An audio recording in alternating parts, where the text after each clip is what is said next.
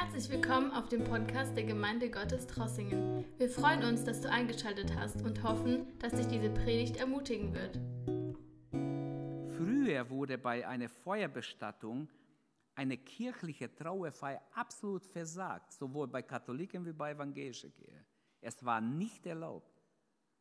Heute ist es gang und gäbe, so es hat Jahrzehnte gedauert, bis die Kirchen gesagt haben, na ja, wenn schon so viele machen, bevor wir die Leute verlieren, komm, können wir auch einen Gottesdienst dazu machen. Also so hat man dazu gedacht, bis in die 60er Jahre war es absolut einem Pfarrer nicht erlaubt, dass er Gottes Wort predigt bei einer Feuerbestattung. Heute ist es, können wir sagen, in seine Leiche verbrennen zu lassen. Immer mehr Menschen entscheiden sich für die Feuerbestattung. Und die Frage ist, ist es Gedankenlosigkeit? Ist es Unwissenheit? Ist es Gottlosigkeit? Denkt Gott auch so wie die Menschen darüber? Kann man Einäscherung tolerieren als wiedergeborene Christ? Sind wir in christlichen Gemeinden zunehmend selbstverständlich aus Kostengründen, wie man es oft sagt, äh, wegen Jahrzehnte Grabpflege gezwungen, dass wir auch das so machen? Hört mal gut her. Ich habe wirklich, bevor ich darüber predige, habe ich mindestens sieben, acht Bücher angeschaut und gelesen darüber. Und was ich jetzt sage, denkt darüber nach, dass hinter der krematorischen Variante bedenkliche dunkle Mächte wirksam sind, ist vielen Christen nicht bewusst. Da sind kräftige dämonische Mächte dahinter, auch wenn es manche Christen gutheißen. Umso wichtiger ist es, diesem Trend der Sterbekult oder der moderne Sterbekult kritisch entgegenzutreten oder es wenigstens kritisch zu beleuchten. Und folgende Gründe werden für die Kremation genannt. Meistens Platzgründe auf Friedhöfen. Ich habe in Berlin gewohnt. In Berlin ist überhaupt kein Platzgrund. Platzmangel. Berlin hat so viele freie Plätze, dass ihr euch nicht mal vorstellen könnt. Trossingen ist im Vergleich mit Berlin zugebaut. Berlin hat innerhalb Berlins unheimlich viele große Parks, stimmt's? Da kannst du dich verlaufen im Wald innerhalb. So viele freie Plätze. Und noch dazu, die Friedhöfe werden sowieso alle 30 Jahre neu geräumt und neu besetzt. Also das ist für mich nicht nachgewiesen, dass es tatsächlich ein echter Grund ist. Hygienische Gründe, wegen der Verwesung und so weiter. Ich komme auch dazu noch. Auch das ist wissenschaftlich bis heute nicht nachgewiesen.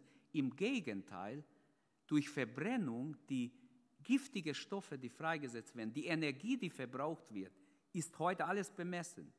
Habe ich in Büchern gelesen, dass das sehr unfreundlich ist. Wenn man schon so viel über die Rettung des Umwelts spricht, dann ist es absolut unmodern, dass man die Tote verbrennt. Aber man möchte da niemand irgendwie auf die Zehen treten und mit der Masse mitschwimmen. Kostengründe. Um ein jahrzehntelang Grabpflege zu umgehen, das ist oft als Grund angegeben. Heute gibt es Grabstätte, die einfach verrasen ist. Wenn jemand das wirklich nicht will, gibt es überall, bietet man es an als, als Alternative. Aber auch das, die Bibel sagt, bestelle dein Haus, du wirst sterben. In anderen Worten, es ist biblisch zu sagen, jeder sollte sich auf den Tod vorbereiten. Es ist biblisch. Gott hat es gesagt. Im Alten Testament war, war für die Juden die Leichenverbrennung ein Frevel. Bei den archäologischen Ausgrabungen in Palästina und hat man viele Gräber gefunden, aber kein einziger Nachweis von Leichenverbrennung bisher. Nie Spuren von Leichenverbrennungen bisher bei Ausgrabungen gefunden. Das Alte Testament erwähnt als Todesstrafe bei Inzest oder Prostitution wurden oft Menschen hingerichtet und manchmal auch Menschen verbrannt. Wir haben das Beispiel in äh, Josua 7 über Achan, der seinen Diebstahl begangen hat und verschwiegen hat und Israel viele Menschen verliert im Krieg und Gott richtet sie und so weiter. Ich möchte es nicht lang ausholen. Er wurde verbrannt mit seiner Familie sogar. Wo immer äh, im heidnischen Umfeld Menschen als Götzenopfer oder als Leichen verbrannt wurden, distanziert sich Israel aufgrund seines Glaubens an Jahwe, angrund der Gesetze, die sie hatten, eindeutig von Leichenverbrennungen. Da gibt es 5. Mose 12, 31, 2. Chronik 28, 3, Jeremia 3, 31, Jeremia 19, 5, Hesekiel 23, 37. Wer es haben wir, könnt ihr alle Bibelstellen haben. Die Erdbestattung ist folglich nicht nur bei Babyloniern, Assyrern und Ägyptern, sondern auch in Israel eine unangefochtene Sitte gewesen, etwas, was Gott sogar befohlen hat. Du sollst deine Toten beerdigen, bestatten. Und Erdbestattung ist ganz klar, man kann es gar nicht anders verstehen. Im 5. Mose 21, 23 sagt Gott, du sollst den Leichnam begraben, selbst auch den, der am Pfahl hingerichtet wurde. Also selbst ein Mörder, der aufgehängt wurde, musste in Israel, war Pflicht, begraben werden.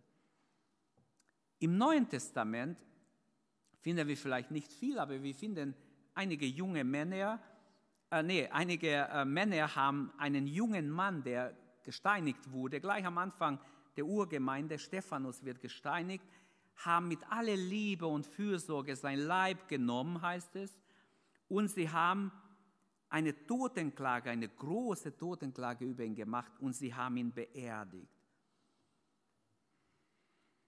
Vor allem sollten wir nicht vergessen, wie die Bibel mehrmals darüber berichtet, wie sorgsam, wie liebevoll der Leichnam Jesu einbalsamiert und in einem neuen Grab beigesetzt wurde, in einem neuen Grab. Eines seiner Jünger hat ein Grab für sich gehabt, der war ein Reicher, der in ein steingemetztes Grab hat ihm gerne zur Verfügung gestellt. Okay, keiner der Jünger wusste, damals oder war sich sicher, dass es nur für drei Tage wird. Sind wir uns da einig? Heute lachen wir oder sagen, ja klar, Jesu Leib war ja nur für ein paar Tage, deshalb haben sie ihn. Das stimmt nicht. Sie waren überrascht, als er auferstanden ist. Das ist die Wahrheit. Das heißt, dieser liebevolle Umgang mit Jesu Leib, oder würdet es gut finden, wenn es stehen würde in der Bibel und man hat sein Leichnam verbrannt. Das wäre undenkbar dass man Jesu Leichnam einfach verbrennt. Für Christen war Feuerbestattung bis ins Mitte des 20. Jahrhunderts undenkbar. Für alle Kirchen undenkbar. Es war völlig abgelehnt. Für die Urgemeinde war es ebenfalls selbstverständlich, ihre Toten zu beerdigen. Seine Angehörigen und Freunde sahen darin ein Liebesdienst. Und der Gedanke, die Leichnam Jesu hätte auch verbrannt werden können, glaube ich, ist für uns alle unvorstellbar und lehnen wir ab. Obwohl damals schon die Griechen und die Römer Einäscherungen hatten. Es war so, es waren Leute in der Umgebung, die das gemacht haben. Aber trotzdem, bei Juden war es absolut verpönt und im Neuen Testament finden wir keinen einzigen Hinweis auf Leichenverbrennung. Also zusammenfassend, das war meine Einleitung, können wir sagen, sowohl in Israel wie auch in der Urgemeinde, sie hatten biblisch fundierte Gründe, ganz sicher, warum sie Erdbestattung bevorzugen oder gemacht haben. Es kommt darauf an, ob man nahe an der Wahrheit bleibt im Wort und Tat. Und mir ist es wichtig, egal über welches Thema wir reden werden, ich möchte sogar, ich habe mal mit jemandem geredet, ähm, der hat gesagt, man kann den Flug tiefer oder nur so ein bisschen Höhe einstellen. Ich wünsche, lieber stelle ich meinen Flug etwas tiefer ein. Es kann sein, es kommen ein paar Steine raus aus der Erde, aber dann ist unser Herz fruchtbarer. Und deshalb, ich werde nicht schonen. Ich habe zwei Punkte. Ich habe bewusst keinen PowerPoint gemacht. Ähm, zu diesem Thema drei biblisch fundierte Gründe für die Selbstverständlichkeit der Erdbestattung ist mein erster Hauptgedanke. Und drei Gründe und Folgen der Einäscherung ist mein zweiter Gedanke. Fangen wir mit, der, mit drei biblisch fundierten Gründen für die Selbstverständlichkeit der Erdbestattung. Ich verachte niemanden, der seine Toten verbrennt, aber ich finde es absolut unbiblisch, auch wenn sie noch so christlich erscheinen und sich Christen nennen. Unser Körper erstens ist im Ebenbild Gottes geschaffen. Das ist ein Grund, warum ich glaube, dass es nicht Gottes Wille ist.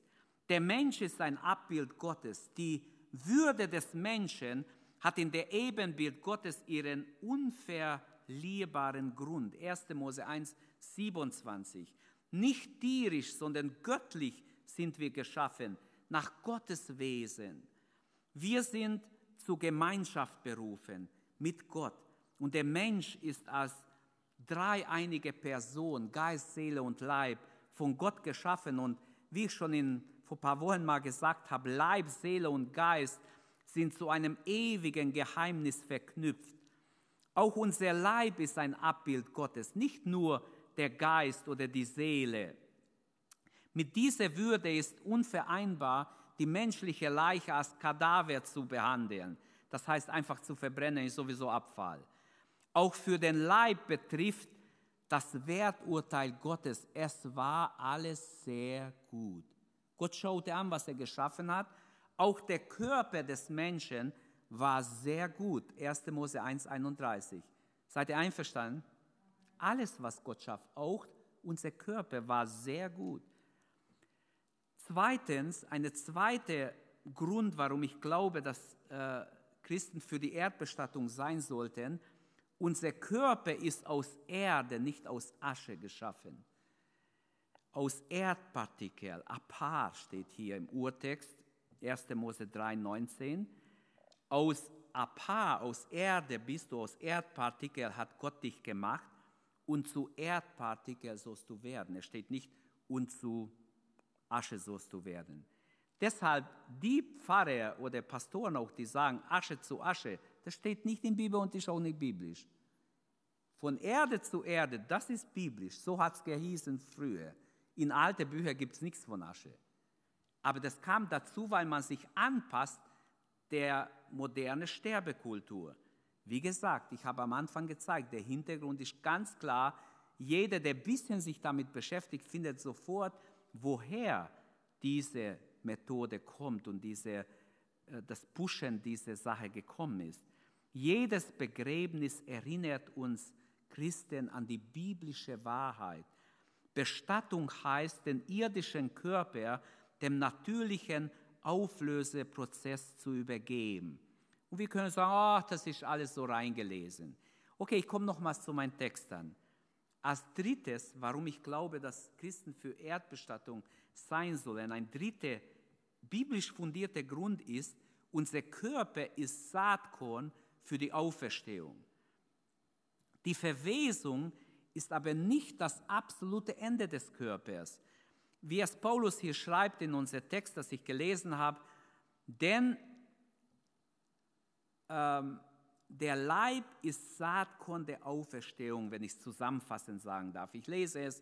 Vielleicht fragt jetzt einer, wie werden die Toten denn auferstehen? Was für einen Körper werden sie haben? Welch eine unsinnige Frage. Wenn ihr ein Samenkorn in die Erde legt, wächst es nicht so eine Pflanze heran, bevor es nicht gestorben ist. Was ihr in die Erde legt, ist nicht die Pflanze, die wachsen wird, sondern ein bloßes Weizenkorn oder was ihr sonst pflanzen wollt. Dann gibt Gott ihm einen neuen Leib, wie es ihm gefällt. Aus jedem Samen wächst eine neue, eine andere, eine andere Pflanze. Vers 42. Genauso verhält es sich mit der Auferstehung der Toten. Unser irdischer Körper sterben und verwesen. Doch bei der Auferstehung werden sie unvergänglich sein und nicht mehr sterben. Jetzt sind unsere Körper nicht perfekt, aber wenn sie auferstehen werden, werden sie volle Herrlichkeit sein. Jetzt sind sie schwach, dann aber volle Kraft. Jetzt sind es natürliche menschliche Körper, aber wenn sie auferstehen, werden es geistliche Körper sein. Denn so wie es irdische Körper gibt, so gibt es auch geistliche Körper. Also wie ein Korn in die Erde gelegt wird, um Frucht zu bringen, so wird der Körper beerdigt, wird hier als Beispiel benutzt, um am Ende der Zeit in neuer Gestalt aufzuerstehen.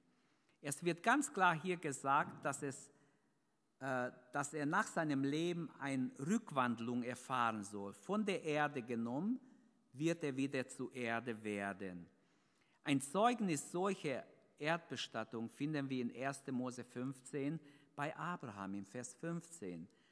Gott sprach zu Abraham, du wirst in Frieden zu deinen Vätern eingehen und im hohen Alter beerdigt werden. Nicht verbrannt werden, beerdigt werden. Biblisch bezeugt ist auch, dass Gott selbst Mose begraben hat, seinen Freund Mose. Satan kämpfte um den Leichnam, den toten Leichnam des Mose. Und Gott hat gekämpft mit Satan um einen toten Leichnam. Also wenn jetzt nicht klar ist, dass bei Gott selbst ein toter Körper wichtig ist, dann wirst du es auch nicht verstehen. Dann wollen wir die Bibel gar nicht haben.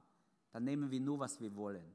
Hier ist ganz deutlich, und es wird im Neuen Testament erwähnt, dass Gott einen Kampf führt und Gott ihn nicht verbrennt, sondern ihn beerdigt, heißt es.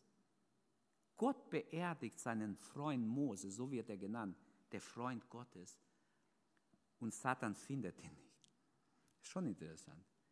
Klar, Mose ist bei Gott. Er kam ja zu Jesus auf dem Berg der Verklärung.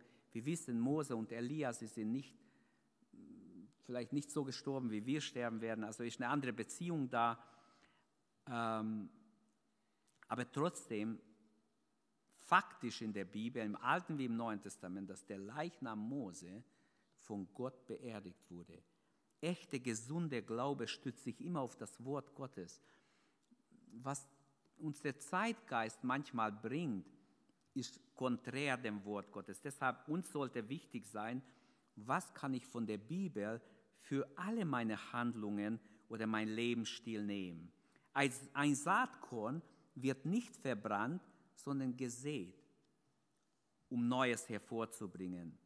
Also Schöpfung, Verwesung, Auferstehung, das ist, was hier uns vor Augen geführt wird in der Reihenfolge. Ähm, und danach ist die Erdbestattung bei Juden und bei Christen eine in Gottes Schöpfungsordnung begründete Praxis. Das biblisch-hebräische Menschenbild kennt keine Einäscherung. Wie gesagt, das kam gar nicht so lange her. Viele denken, das gab schon immer. Nein, es war eine Schande.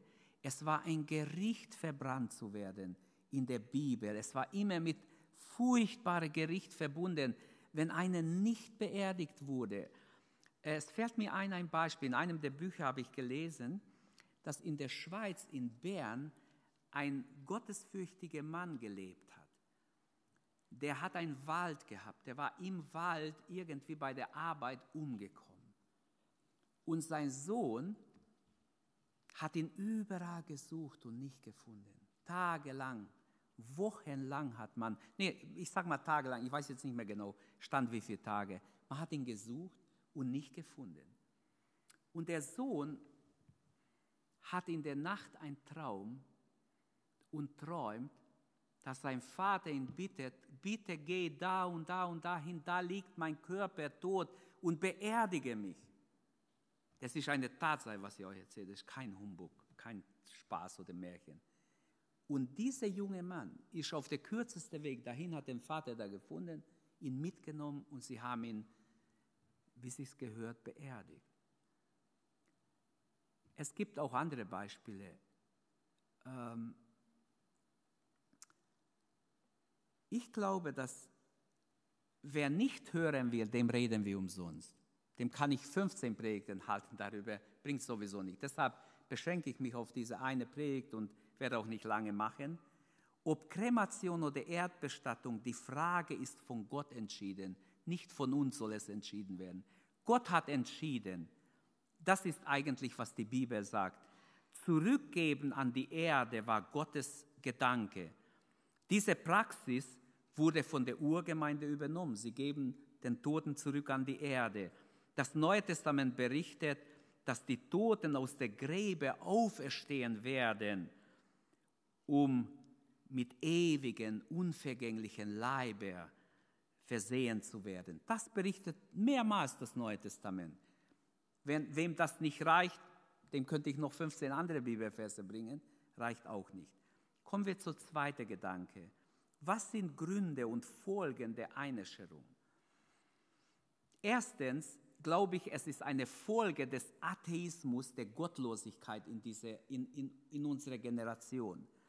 Der Sieg des Atheismus ist sichtbar durch die ganze Kremation. Bis ins 18. Jahrhundert, wie ich schon am Anfang sagte, war die Erdbestattung im christlich geprägten Europa selbstverständlich.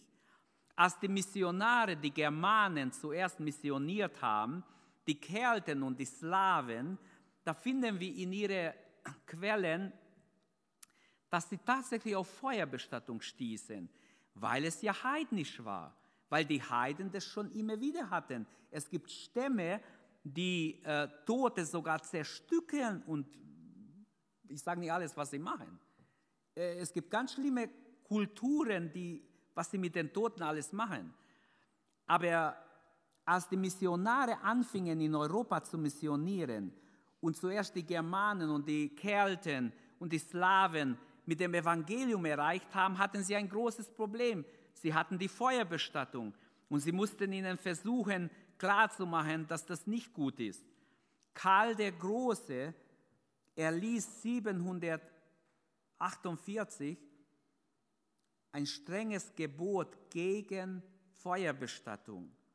1000 Jahre später, im 18. Jahrhundert, also kam zum ersten Mal wieder, dass Leute versucht haben, aus atheistischen Gründen sich verbrennen zu lassen. Also man kann sehen, Materialisten, Freimaurer und Marxisten brachten die Feuerbestattung nach Europa.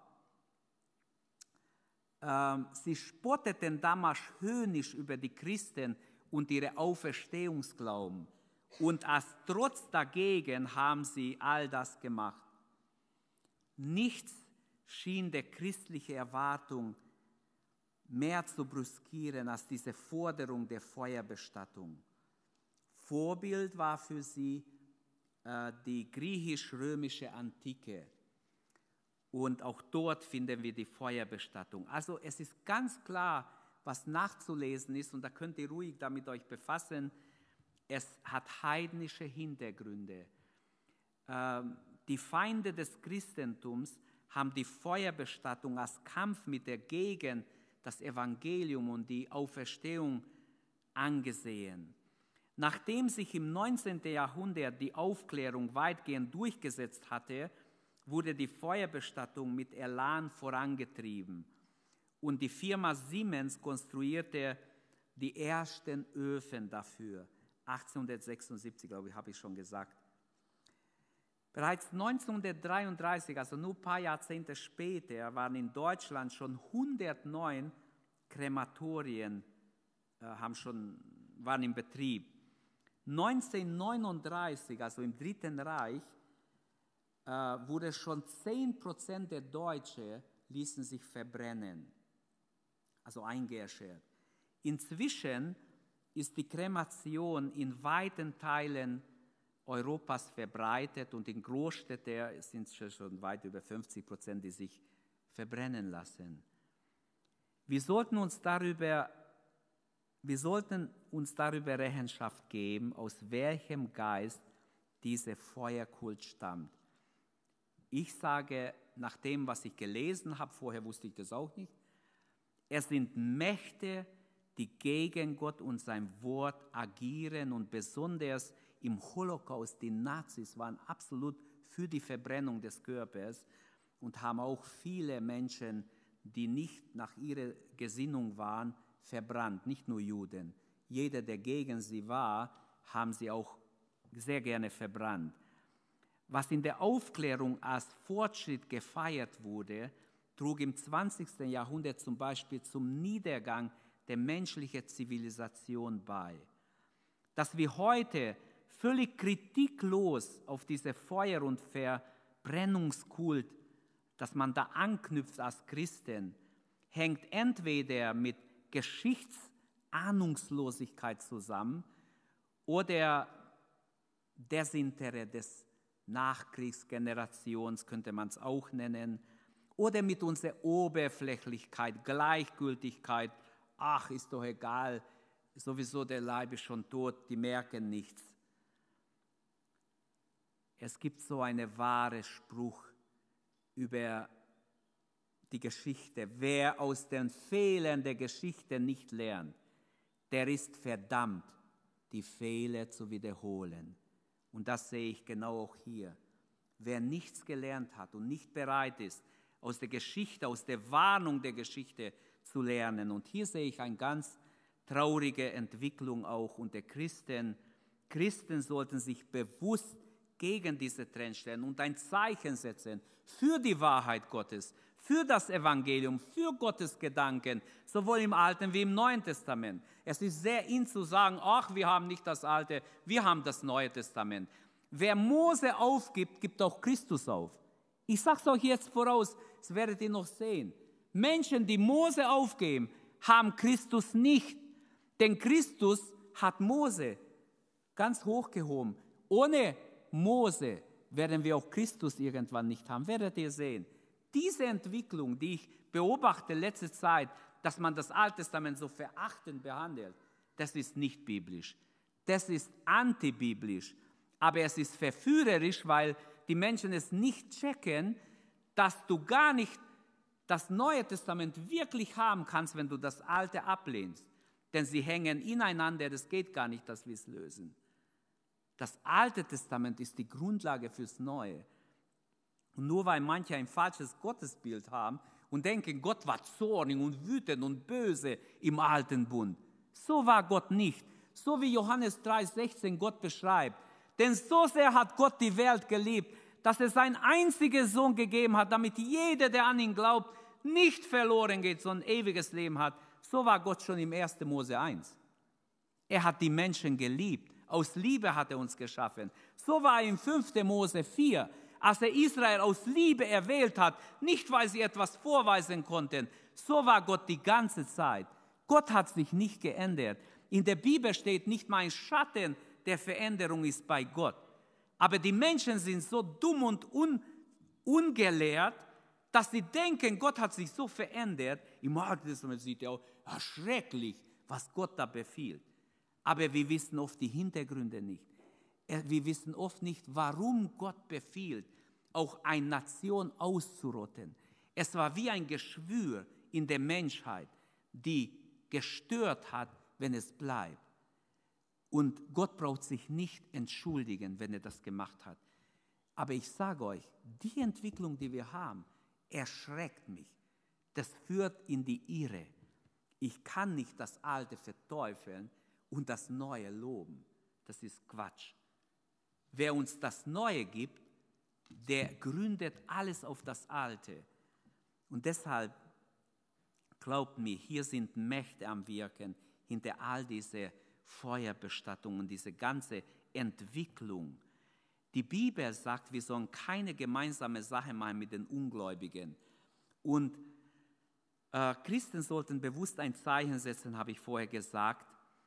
Und wie passt Gerechtigkeit und Ungerechtigkeit zusammen? Paulus fragt in 2. Korinther 6, Vers 14 und 15 mehrere Fragen. Was hat Licht mit Finsternis zu tun? Ist Christus im Einklang mit dem Teufel? Wie soll das denn gehen? Haben Glauben und Unglauben etwas gemeinsam? Der Prophet Amos, er weiß, sagt etwas ganz Interessantes. Gott sagt durch ihn, und er hat noch dazu gefügt, so spricht der Herr, ich will sie nicht schonen. Wieso nicht? Gott, du bist doch ein Gott der Liebe, wieso willst du sie nicht schonen? Ich habe jetzt nicht die Zeit, die ganze, ihr könnt nachlesen. In Amos 2, Vers 1 steht Und dann sagt Gott, weil sie die Gebeine verbrannt haben. Gott war es ein Gräuel, wenn Menschen Menschen verbrannt haben. Es sei denn, es war befohlen wegen einer Strafe. In Jeremia 7, Vers 31, und sie haben die Kulthöhen des Tophet gebaut, die im Tal Ben Hinnom sind, um ihre Söhne und Töchter im Feuer zu verbrennen. Das waren jetzt lebende Kinder. Was ich ihnen niemals geboten habe, sagt Gott, was nicht mal in mein Sinn gekommen wäre. So distanziert sich Gott von dieser Tat.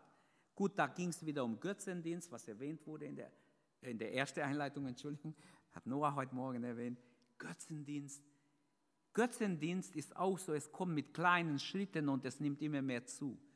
Und, und die, diese Israeliten merkten gar nicht, was für abscheuliche Taten sie taten. Sie haben, selbst der König hat dem Moloch seine, seinen Sohn lebendig im Feuer geopfert, dachten dadurch irgendwie Schutz oder Hilfe zu bekommen. Welch eine dämonische Religion. Also die erste Folge der Einäscherung, ich gehe schnell weiter, der Sieg des Atheismus. Ganz klar, da könnte ich noch dreimal drüber referieren, wenn ihr wollt. Da ist wirklich viel nachzulesen. Im zweite, die, die zweite Folge würde ich sagen, die schnelle Entsorgung der Toten. Hey Leute, ich war bei vielen Beerdigungen. Schnelle Versorgung der Toten. Ich habe mich geschämt bei manchen, wo ich mitbekommen habe, nicht aus unserer Gemeinde. Wie schnell die Tote will man nur schnell weg haben. Und deshalb, ich hoffe, mein Flug geht etwas tiefer hier. Dass die Einäscherung an Beliebtheit zunimmt, hängt auch mit der heutigen Neigung zusammen, alles schnell und gründlich zu entsorgen. Wir organisieren gleichsam Leben und Tod und was uns nicht mehr passt, werfen wir weg wie beim Sperrmüll. Es wird aussortiert, schnell weg. Damit entziehen wir uns eine dauerhafte Verantwortung, die wir normalerweise mit einer Erdbestattung übernehmen. Schnell weg, so ein andere meinen, weg. Man möchte gar nicht, dass die Menschen unter uns sterben. Der frevelhafte Gedanke liegt einfach nahe, seine verstorbenen Angehörige so schnell wie möglich zu entsorgen, wie wenn man sie wie, wie, wie man sich vom Sperrmüll trennt, schnell weg. Je lockerer oder je lockerer ja, sich die moderne familiäre Beziehungen gestalten, umso pragmatischer ist man im Todesfall bereit, den Leichnam zu beseitigen. Aber der Leib ist kein Müll. Der Leib eines Menschen, auch wenn er stirbt, ist kein Müll. Auch wenn er Aussatz hätte, ist es kein Müll. Auch wenn er Krebs hatte, ist es kein Müll. Auch wenn er noch so krank war, der Leib ist kein Müll. Gott selbst geht der Tod seiner Kinder zu Herzen. Der Tod seiner Heiligen ist wertgeachtet vor Gott. Das steht in der Bibel. Das ist ein wunderbares Wort. Der Tod seiner Geliebten, der Tod eines Gläubigen könnten wir auch übersetzen, wiegt schwer vor dem Herrn, übersetzt Luther ist vor dem Herrn etwas Wichtiges. Es ist nichts Unwichtiges, das man schnell wegräumen soll. Hier ist zumindest bei Christen eine Rückbesinnung auf das biblisch Gegebene nötig. Andererseits soll auch nicht dem Totenkult auf den Friedhöfen gehuldigt werden, wo Menschen ständig hingehen und mit den Toten und darum weinen und rumweinen. Auch das ist nicht biblisch. Da ist ein gläubiger Bruder, der hat seinen Sohn verloren. Und der Sohn war auch gläubig. Und der Vater war sehr verletzt. Und geht immer wieder auf zum Friedhof, bringt was hier und weiß nicht wie. Er würde so gerne was sagen. Und da waren noch ein paar andere Familienangehörige. Und wisst ihr, was der Vater gemacht hat? Mit Tote soll man nicht reden. Darüber habe ich ja schon gesprochen. In einer der Prägten. Aber der Vater hat gesagt, ich würde so gerne meinen Sohn grüßen. Herr Jesus, wenn es möglich ist, grüß meinen Sohn. Ich glaube, das war von Herzen, das würde ich jetzt nicht verachten. Das war ein Schmerz eines Vaters, der am Grab seinen Sohn wo er weiß, er war auch im Herrn. Wie traurig ist, wenn man weiß, jemand ist nicht im Herrn und stirbt ohne Gott, ohne lebendige Hoffnung. Wie gut, wenn wir im Herrn sterben. Also die zweite Folge, diese schnelle Entsorgung, ist nicht biblisch, ist nicht im Sinne Gottes. Die dritte Folge der Kremation, eine Kultur der Banalität, vielleicht können wir es so nennen, eine Kultur, die führt nicht in gute Richtung. Paulus erinnert daran, Christen sollten alles tun, was aufbaut, was den Glauben entspricht, was Gott näher bringt. Trifft das für die Einäscherung zu, frage ich. Wer die gesellschaftliche Entwicklung wachsam begleitet, kann beobachten, wie die Feuerbestattung eine Kult der Banalität vorantreibt. Es soll nicht viel kosten, man will den Grab nicht pflegen, man will nicht zu viel erinnert werden, man sucht bewusst Anonymität.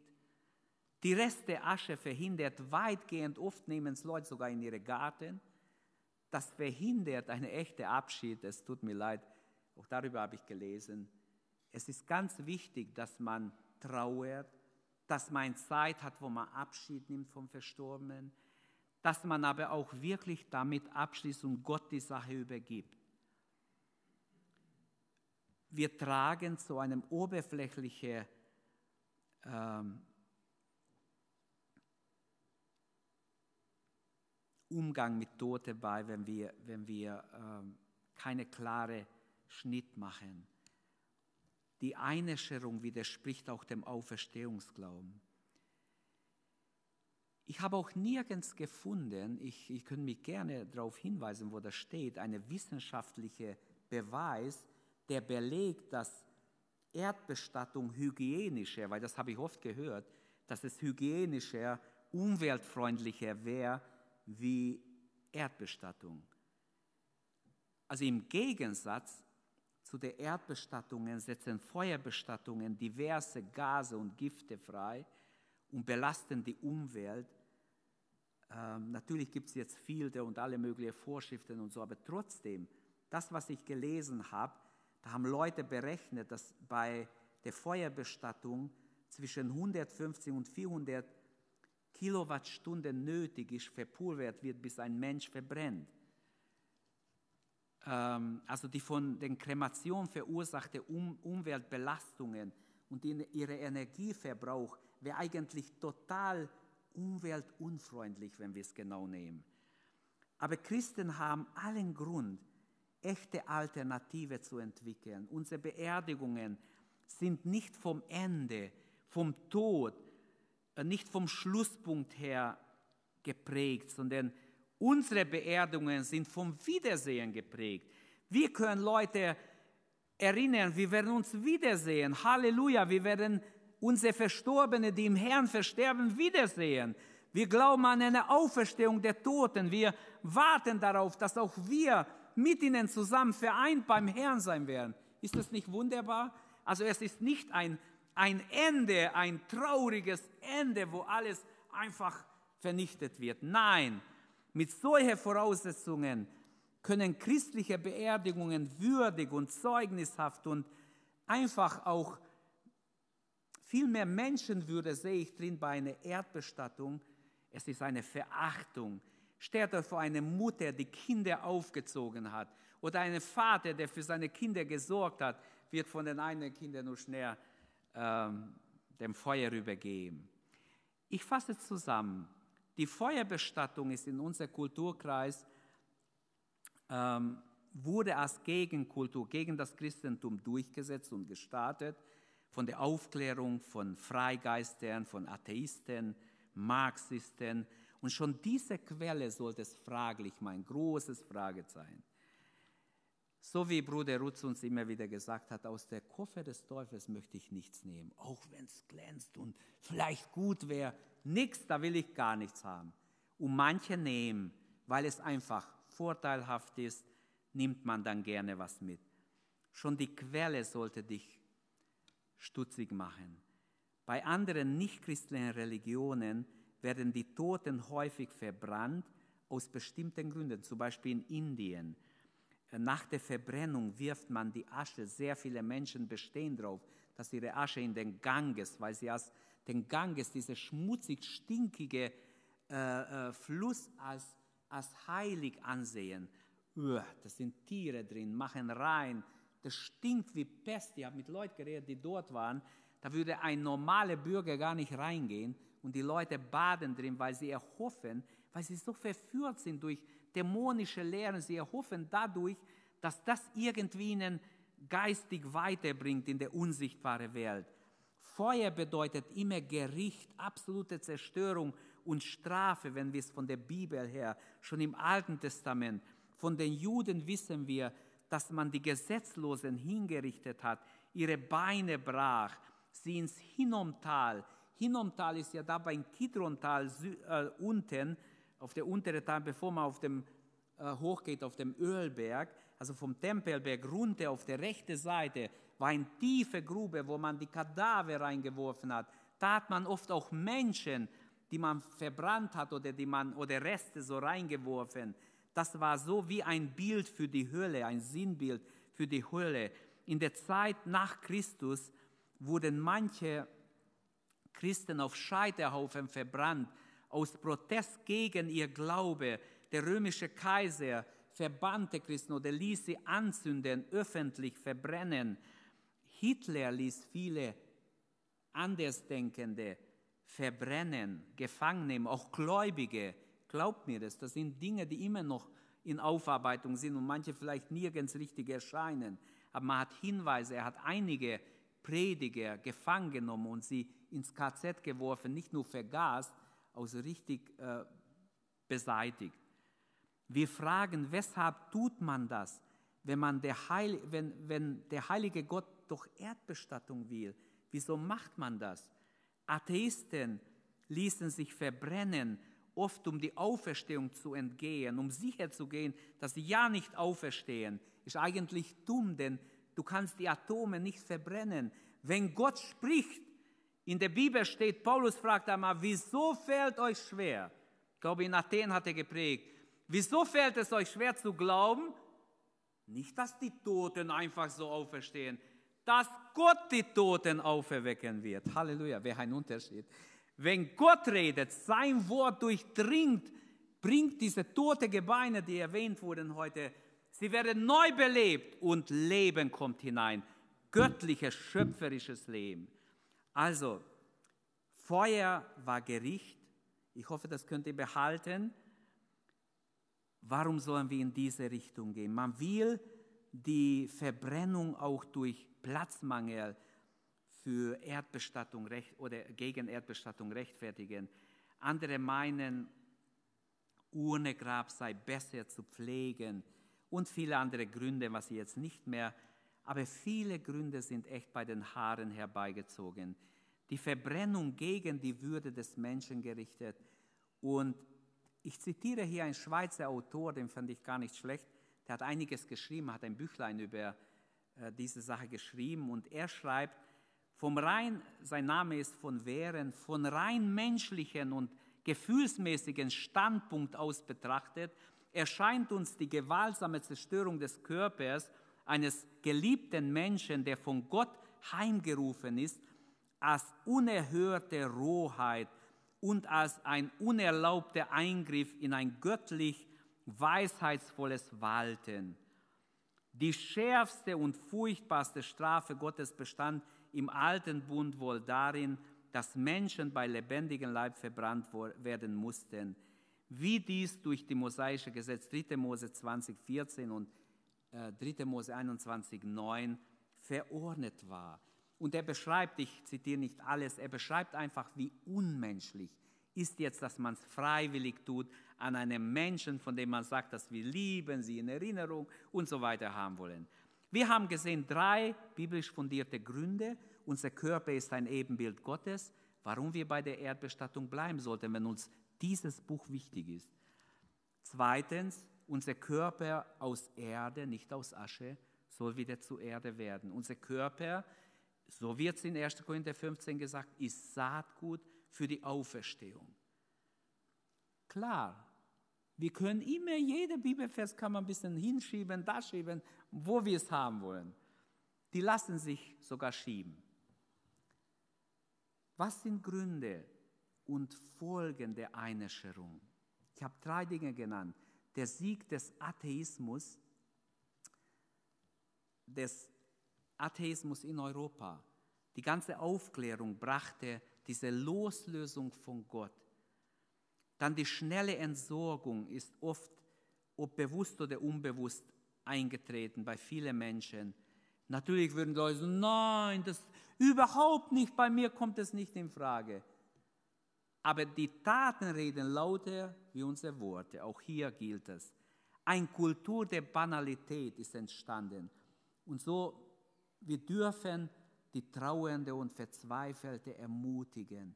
Auch Christen leiden, wenn sie jemand Liebes verlieren. So wie ich sagte von diesem gläubigen Vater, der so gelitten hat, wegen seinem Sohn, der starb. Wir können mit Gewissheit Trauernden zurufen, Jesus lebt und mit ihm auch unsere gläubige Verstorbene. Jesus lebt und dein Mann oder deine Frau, die im Herrn starb, lebt mit ihm. Für ihn gilt auch, was Jesus den einem Gläubigen oder Scheher gesagt, der sich an ihm wandte, noch heute wirst du mit mir im Paradies sein. Als Christen sollten wir Zeichen setzen für die Wahrheit. Sie muss und ich muss das einfach sagen, diese Zeichen sind wichtig. Menschen fragen, wieso macht die Erdbestattung? Äh, ist das äh, irgendwie vorgeschrieben oder? Wir sollen die Feuerbestattung nicht aus irgendeinem Gefühl nur ablehnen, sondern weil es genügend schriftliche Gründe dafür gibt, weil die Bibel davon spricht, weil in der Bibel mehrere Hinweise dafür gibt und vor allem, weil die Bibel klar und deutlich befiehlt, dass der Mensch der Erde übergeben wird.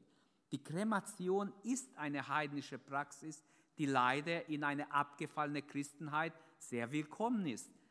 Aber viele, die sich Christen nennen, wissen wir, sie haben keine Ahnung von Christus, von der Bibel, von dem, was Gott will, von dem Willen Gottes.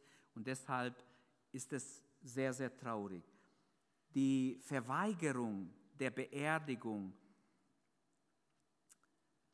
war eine der schwersten Strafen, wenn wir in Jesaja lesen, 14, 19, 1. Könige 14, Jeremia 22, nicht begraben zu werden. Das war was Schreckliches im Alten Testament, in Israel, im Volk Gottes, im Alten Bund.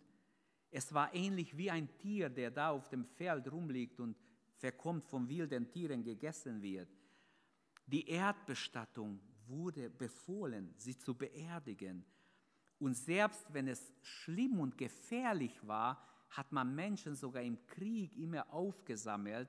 Selbst in schlimme Kriege hat man so viel gegenseitig abgemacht, dass man erlaubt, die Tote einzusammeln, weil man noch Respekt hatte vor dem Körper, was heute wahrscheinlich nicht mehr der Fall wäre. Weil es ist wirklich so, man hat viel mehr Respekt gehabt. Sind wir bereit, als Christen ein Zeichen zu setzen für die Wahrheit, für das, was Gott in seinem Wort uns gelassen hat? Oder sagen wir, ach, das ist unwichtig, andere machen es auch, also wir können es auch mal. Es gibt schon Christen, die es machen. Es gibt ja Pastoren, die es gut heißen. Also dann suche ich mir so jemanden, der mir einfach sein Ja-Wort gibt und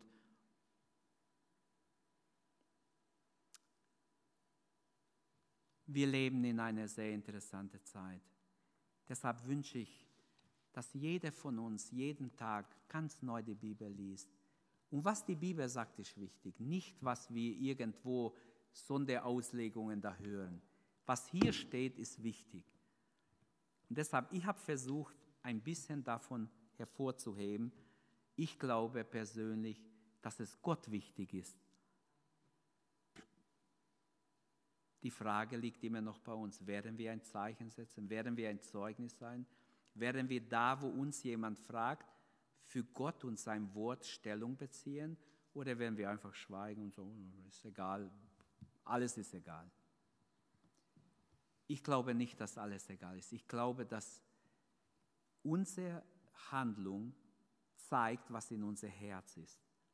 Wessen das Herz voll ist, geht auch der Mund über, hat Jesus gesagt. Lasst uns aufstehen und lasst uns beten. Danke, dass du unsere Predigt angehört hast. Wenn dich die Botschaft angesprochen hat, dann teile sie gerne mit deinen Freunden und Bekannten, dass auch sie diese Predigt hören können. Wir wünschen dir Gottes Segen.